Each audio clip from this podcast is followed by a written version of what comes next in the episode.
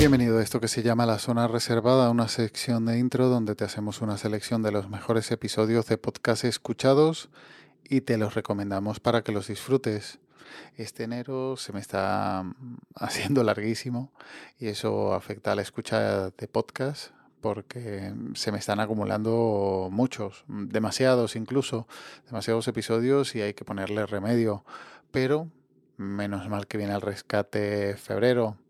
Así que después de estas frases sin demasiado sentido, en un podcast de recomendaciones de episodios, pues eso, te dejo dos recomendaciones. La primera recomendación es el episodio 28, Fondos de Cocina número 1, Fondos Básicos de la Cocina Perfecta.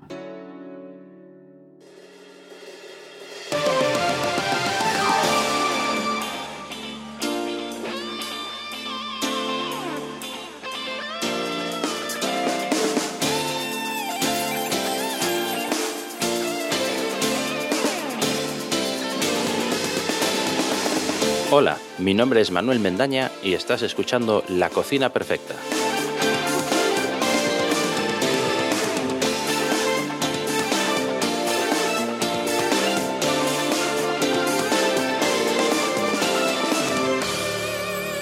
Este es el primer capítulo que voy a dedicar a los fondos de cocina.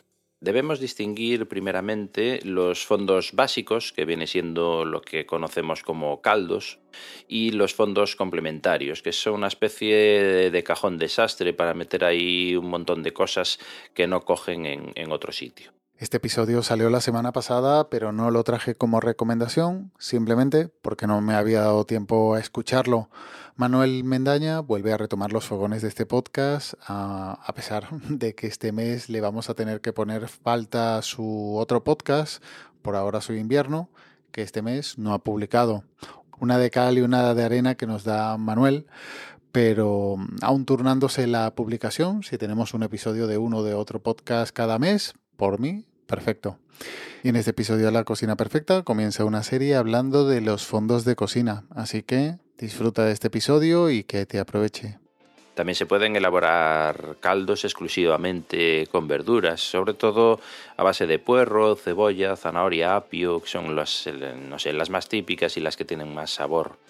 En este caso conviene añadir una mayor cantidad de verduras ya que es lo único que nos va a dar sabor al caldo y, no solamente el complemento del, caldo de huesos. Por citar algunas directrices, algunos consejos, eh, debemos siempre utilizar ingredientes frescos. A veces caemos en el error de pensar eh, que bueno, esto que no está muy fresco, pues bueno, lo dejo para hacer una sopa o tal. Pero bueno, al final en el caldo lo que vamos a hacer es eh, extraer el, sabor del producto, la sustancia del producto, concentrarlo en su caso, de manera que si tiene algún sabor o algún aroma indeseable por el tema de, que tiene unos días de nevera y tal, eh, estos sabores al final nos van a aparecer en el caldo y en la preparación posterior que, que le vayamos a dar. La segunda recomendación es el episodio 42, hoy con Asespot celebrando su décimo aniversario de No soy un troll. En 2013, cinco de los más importantes escuchantes de podcast formaban un comando y confabularon para crear una asociación que diera voz a todos los oyentes y potenciar a su vez el podcasting. Hoy siguen con su labor en la asociación. Quieres formar parte de ella, quizás los puedas encontrar en todos lados. El equipo A.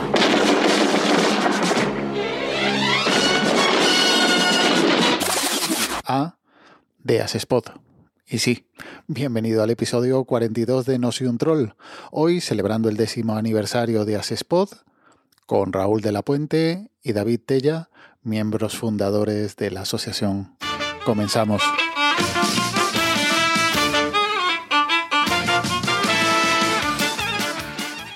No lo traigo como recomendación por ser mi podcast, que bueno, sí que lo es, así que también, sino que tuve la oportunidad de poder charlar con Raúl, doctor Genoma en Twitter y podcaster de Un Papá en Apuros y David Tella, Tella David en Twitter, del podcast Efemérides Podcast, hablando sobre los orígenes y la evolución de Asespot a propósito de su décimo aniversario.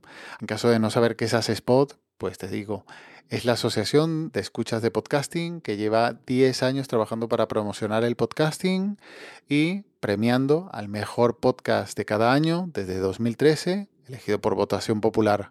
¿Qué, os animó más a formar una asociación, a meteros en el lío de, la asociación?